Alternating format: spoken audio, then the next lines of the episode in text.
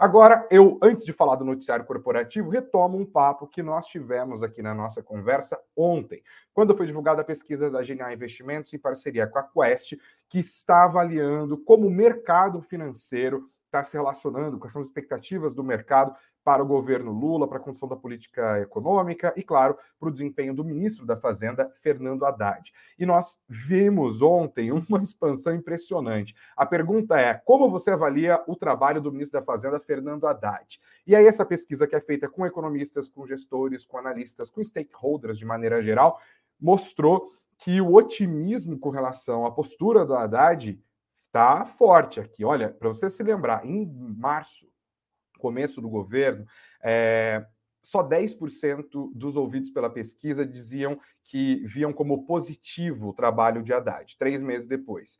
Em maio, 26%. E agora, a maioria absoluta, 65%.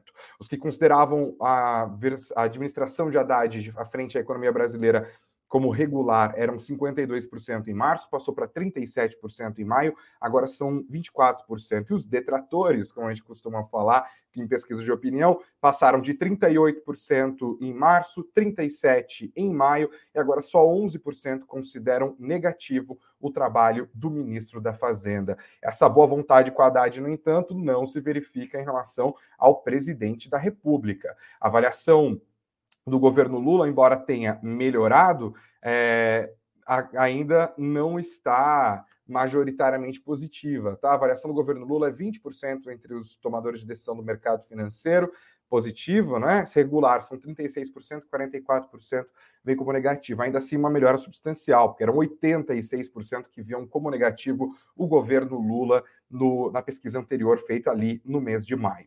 Esse é um assunto para a gente conversar hoje com a nossa convidada especial no nosso quadro Raio X, quando a gente faz essa análise de um tema, de uma empresa, de um setor, de um movimento. Hoje, quem aceitou o nosso convite aqui foi a Rafaela Vitória, economista-chefe do Banco Inter. É, e eu quero saber a sua opinião, né? Nós vimos o Haddad bem avaliado entre os gestores, economistas, analistas, stakeholders, uma mudança impressionante em relação às pesquisas conduzidas anteriormente. E antes de falar do Haddad em si, eu tenho uma provocação para você. Você acha que houve no começo do governo um pessimismo exagerado com relação ao governo Lula ou o presidente fez por onde? Olha, eu, eu, diria que a gente começou o ano, a gente começou o novo governo é, com muitas notícias preocupantes. Uh, eu, eu, acho que tinha sim né, um, um pessimismo uh, que resultou né, em, em, um aumento dos prêmios de risco no mercado de juros, nas bolsas, uh, mas em boa parte ele foi causado por declarações que vieram do próprio governo. não vieram só com um receio é, de, enfim, de, de, medidas populistas, mas vieram por parte de, de declarações. e lembrando que a gente também começou o ano né, com a aprovação da PEC da transição, que foi uma PEC que trouxe um aumento de gastos bem acima do que o mercado esperava. A gente falava na época da PEC da transição, a LDO, né, que foi aprovada com a PEC da transição, trouxe um déficit, uh, estimativa de déficit para o ano de 230 bi. Uh, e na sequência é, desse déficit, que era um aumento uh, muito significativo, uh, o, o, governo começou a debater medidas de retrocessos, marco do saneamento, é, até retrocessos da reforma trabalhista, da reforma da Previdência, uh, questionando a meta de inflação, questionando o Banco Central independente, lei das estatais, enfim, é, foram inúmeras as, as, os comentários e iniciativas que trouxeram muita preocupação com o rumo é, do governo. Então, houve sim um, um grande pessimismo uma grande preocupação, mas eu diria que ele foi resultado dessas declarações e, inclusive, de algumas medidas ah, que chegaram a, a, a, avançar, mas que depois acabaram sendo barradas no Congresso. O próprio Haddad, no começo do governo, acabou sendo desautorizado, assim, na largada, né, pelo próprio presidente Lula. É, qual era a sua visão quando foi anunciado Fernando Haddad para ministro da Fazenda e como é a sua visão em relação ao trabalho do ministro nesses primeiros seis meses agora? É, eu acho que a gente tem ainda alguns questionamentos, né? Então a gente come, retoma lá o início do, uh, do, do, governo, o início uh, do trabalho do, do Haddad, quando ele trouxe é, uma expectativa de melhora do resultado fiscal uh, com pouca credibilidade. Né? Ele falava, o governo fala ainda né, em zerar o déficit no próximo ano, uh, trouxe uma expectativa né, de evolução da dívida que era muito mais otimista que a do mercado, uh, sem muitos uh, planos concretos em como ia fazer isso. Boa parte depende de aumento de arrecadação, pouca coisa no lado de redução de gastos, é, mas de maneira geral, um, uma expectativa, é, uma projeção de, de, resultado muito mais otimista do que o mercado tinha. Ah, então, ele começou com uma credibilidade é, não tão alta ah, por conta dessas estimativas. Uh, e a gente termina o semestre com uma situação um pouco mais invertida, né? Uh, tanto do lado é, do fiscal, que está melhor do que se esperava, uh, não teremos né, as projeções do governo tão otimistas, mas também as projeções são melhores do que se esperava, mas também a gente vê hoje uma inversão, né? O, o, o governo de fato fazendo é, outras medidas do que se declara, né? Acho que um grande exemplo que a gente teve agora no final do semestre foi a meta de inflação. Enquanto o presidente falava que a meta deveria ser maior, o ministro ah, aprovou uma meta de 3%, né, diferente é, do que era dito pelo presidente. Então, a gente viu essa inversão né, do que, que de fato acontece, do que, que de fato vai para frente é, e do que, que é declarado é, por outros membros do governo, até mesmo ah, pelo próprio presidente. E acho que, nesse sentido, a, a credibilidade do, do ministro Haddad subiu bastante. Você citou ah, o estabelecimento dessa meta de 3% para nossa inflação, inclusive mudando né, do ano calendário para um período mais extenso. Eu entendo que esse ponto que você citou será algo elogioso, algo positivo feito pelo Haddad. Tem outras iniciativas tomadas que foram positivas? É, eu acho que uh, o Haddad tem tentado conter, a gente vê de alguma maneira, né, é uma tentativa de conter algumas das medidas mais populistas. Né? Acho que um outro exemplo é, seja a medida é, de estímulo à indústria automobilística, que, apesar de ter sido feito um grande anúncio, no final ela foi uma medida é, bastante modesta, com impacto fiscal moderado. Então, acho que o ministro Haddad acaba ganhando ali, é, porque a medida é, ela fica mais restrita né, para caber dentro do orçamento. Uh, e acho que um outro exemplo seja a reoneração também dos combustíveis. Né? Se discutia muito no começo do ano como ia voltar né, o PIS/COFINS da gasolina. A gente teve uma transição né? O PiscoFins voltou parcialmente, mas agora a gente já tem a retomada é, de, dessa reoneração. Essa também foi uma medida que foi uma vitória do, do ministro Haddad, uma, uma medida é, que é impopular, né? que é voltar com os impostos sobre os combustíveis, mas que também é muito positiva do ponto de vista fiscal. A gente já vê essa melhora né, na arrecadação, inclusive, né, como eu comentei, o resultado fiscal tem sido melhor do que se esperava, em parte porque a gente também não tinha nas contas, por exemplo, né, a volta do PIS/COFINS sobre a gasolina. Uh, então, é, é, a gente tem alguns exemplos uh, de pequenas batalhas né, que, que é, a equipe do Haddad, né, que é a parte que a gente acha que é mais fiscalista dentro do governo, tem ganho, uh, mantendo aí as contas públicas com ainda com uma expectativa de déficit, mas um resultado melhor do que se esperava no começo do ano. Você tem medo do futuro do governo Lula ou a confiança está restaurada por completo? Não, a gente ainda segue com ah, alguns pontos de atenção. É, eu acho que, ah, de maneira geral, o arcabouço fiscal ele, ele foi positivo, né, principalmente em relação ao que a gente tinha, como eu falei, da PEC da transição. É, então, a gente vê algumas melhoras concretas. Ah, eu diria que talvez é um dos principais pontos aí da, do arcabouço fiscal e do, né, da própria expectativa né, do, do Haddad com relação ao resultado fiscal é o, o governo mostrar que é importante a gente ter superávit. Então, o governo quer buscar o superávit. A gente não sabe como vai chegar lá, mas a gente tem um, um, caminho correto, né? Então, o caminho que o governo quer buscar é um caminho de equilíbrio das contas públicas. Então, isso traz, sim, é, uma melhora no cenário, um certo conforto, uma redução daquele risco de cauda, de descontrole, né? É, a gente tinha isso no último governo do PT, né? Gasto é vida, né? Vamos gastar mais que o crescimento vem. É, a gente não tem esse discurso mais. Então, eu acho que esse é um, um fato muito positivo, que reduz de fato né, um, uma parte do risco fiscal que a gente tem, principalmente de longo prazo.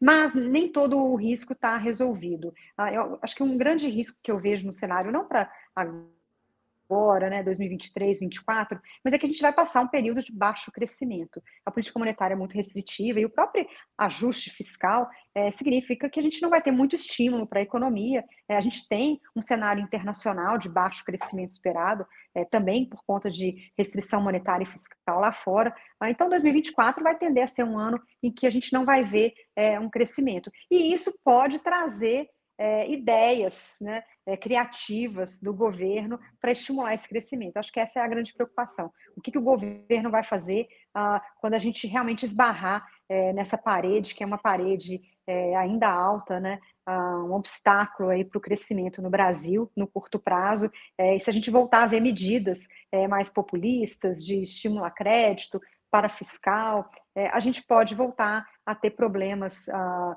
é, com, com o, o, balanço, com o orçamento do governo. Ah, isso ainda é um ponto de atenção para, é, enfim, é, para a expectativa até 2026. Você tem como ponto central dos seus argumentos a situação fiscal do nosso país. Eu lembro que no ano passado, até antes, você, em vários momentos, criticava o que parecia. Eu vou, vou, usar um termo que não foi que você utilizou, tá? É, não estou querendo colocar palavras na sua boca, mas parecia uma certa histeria com relação ao risco fiscal que se falava no governo Bolsonaro. Quando você está conversando com estrangeiros, por exemplo, né, você faz parte da empresa que está listada lá fora, né? Você, imagino que suas viagens se tornaram um pouco mais frequentes e pedem uma análise da situação fiscal do nosso país. Como que você endereça essa questão? O risco é tão grande assim, e especialmente quando se compara com outros países, porque a gente tem visto também outros economistas dizendo que, olha, beleza, a relação dívida PIB do Brasil é mais alta do que a média dos países em desenvolvimento, mas a nossa dívida é em real, isso não é tão problemático assim. Enfim, eu queria os seus pontos, até abusando do teu didatismo como professora, Rafa.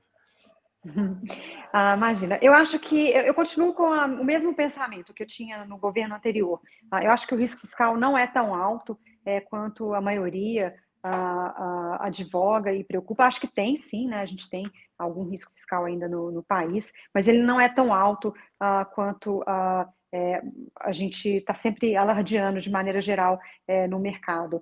Uh, e acho que um ponto importante que ilustra é, esse, essa opinião é que o resultado fiscal vem surpreendendo nos últimos anos, né?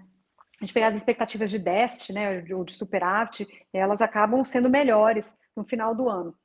E esse ano, novamente, esse ano a gente teve um fato né, que realmente ah, trouxe uma piora no quadro, que foi a PEC da transição, né, com um aumento ali de 200, 230 bi, é, um Bolsa Família aí turbinado, ah, enfim, a gente teve aumento de salário mínimo, é, reajuste de servidores, então realmente o conjunto de aumento de gastos esse ano foi maior que no governo passado, mesmo com os furos do teto. Esse ano a gente vai ter um crescimento é, de despesa aí na casa de 6% acima da, da inflação. A média do último governo foi mais ou menos 1%, mesmo com a pandemia e mesmo com os furos de teto. Então, de fato, teve uma pior esse ano, mas ainda assim é, a gente não tem um quadro fiscal é, de descontrole. Uh, e quando a gente fala na necessidade de um ajuste fiscal, é, um aumento de carga tributária, né, eu já vi economistas falarem a gente precisa de um aumento brutal de carga tributária para zerar o déficit. Também é, eu discordo uh, desses adjetivos. Né? Uh, eu acho que a gente precisa, sim, de um aumento de arrecadação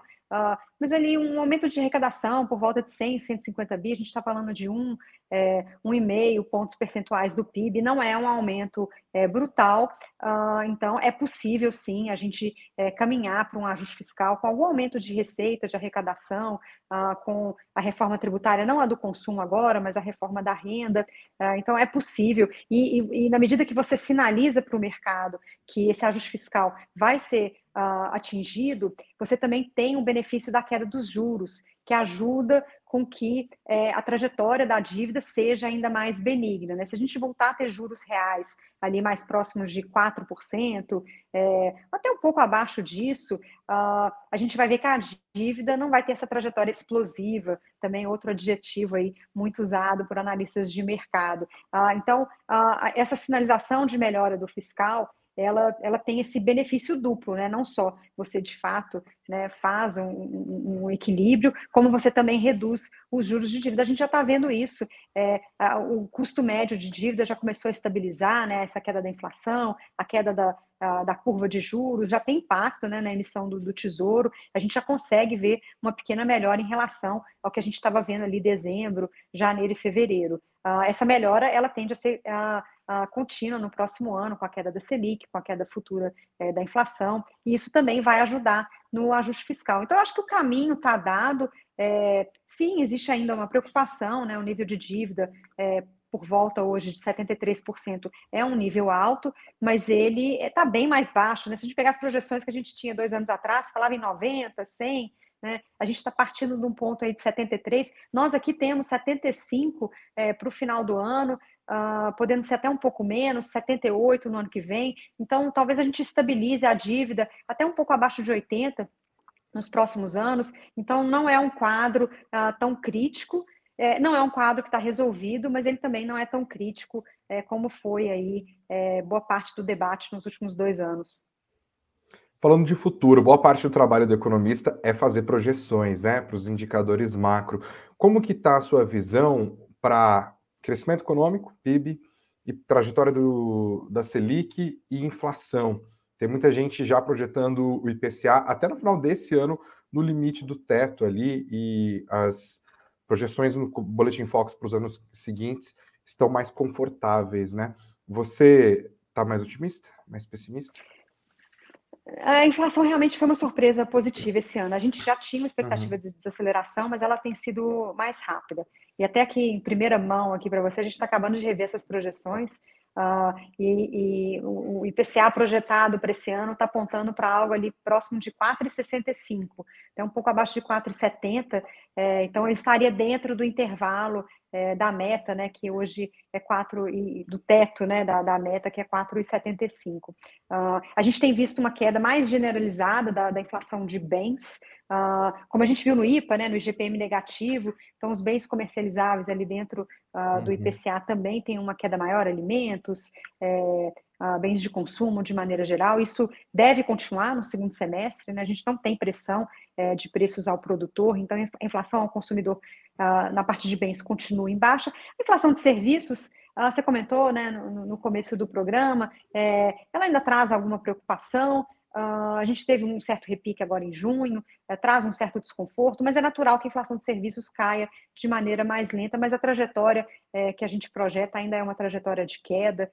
Uh, para o ano que vem, a gente tem uma expectativa de inflação de 3,90 para depois chegar a 3,5 em 2025. Então, a inflação em queda, acho que é a boa notícia que a gente tem esse ano. E com isso, a gente consegue iniciar o corte eh, de Selic, o Copom deve cortar a Selic aí pela, pela primeira vez é, desde o fim do ciclo. A gente espera um corte de 25 pontos base, é, um corte aí mais pelo lado uh, da parcimônia, uh, mesmo com a nova composição do, do, Copom, chegando ao final do ano com uma Selic de 12, mas com cortes mais acelerados em 2024, caso se confirme esse cenário é, benigno de inflação, a gente pode terminar 2024 com uma Selic abaixo de dois dígitos. Então, existe possibilidade de a gente sair desse crescimento triste de 1% ao ano que a gente está experimentando nos últimos anos? Uh, sim, sim. Uh, acho que não. Esse ano a gente tem um crescimento esperado de 2, né? Muito, muito puxado pelo agro, e 2024 ainda vai ter uma demanda mais fraca, a política monetária ainda vai ser restritiva e o corte de Selic demora. É, mas sim, é possível que com as reformas é, que vão se compondo, né? E eu falo das reformas desde 2016, né? Foram vários, várias reformas aí, em várias etapas que vêm ajudado é, o Brasil a ter uma performance melhor a gente pode, quem sabe, aí ter um, um crescimento um pouco maior. Lembrando que agora a gente teve uma notícia ruim para o crescimento, que é o crescimento da população, né? Então, agora a gente trabalha aí com um crescimento menor da população, isso também tende a, a colocar um peso maior. Na verdade, agora a gente conhece, né? Porque esse crescimento baixo da população ele já existe, né? Nos últimos 12 Sim. anos. Então, em parte, esse crescimento do PIB em um e-mail ali que a gente viu, uh, ele já refletia é, esse crescimento mais baixo da população, a gente só não conhecia esses números. Uh, mas com algum ganho de produtividade da reforma é, tributária, principalmente, a gente pode ter alguma aceleração desse crescimento é, depois que o ciclo de aperto monetário é, terminar. Rafaela Vitória, economista-chefe do Banco Inter. Rafa, obrigado pela sua presença aqui, pela insistência, pela persistência. Peço desculpas fazer essa entrevista acontecer. Hoje Imagina. Fugiram do. A gente tentou. A bruxa está solta. Deve ter algum certo. Vênus é. retrógrado em algum lugar, alguém que tem de, de astrologia. Explique isso aí para gente. Obrigado e volte em breve, por favor. Obrigada. Até a próxima. Valeu.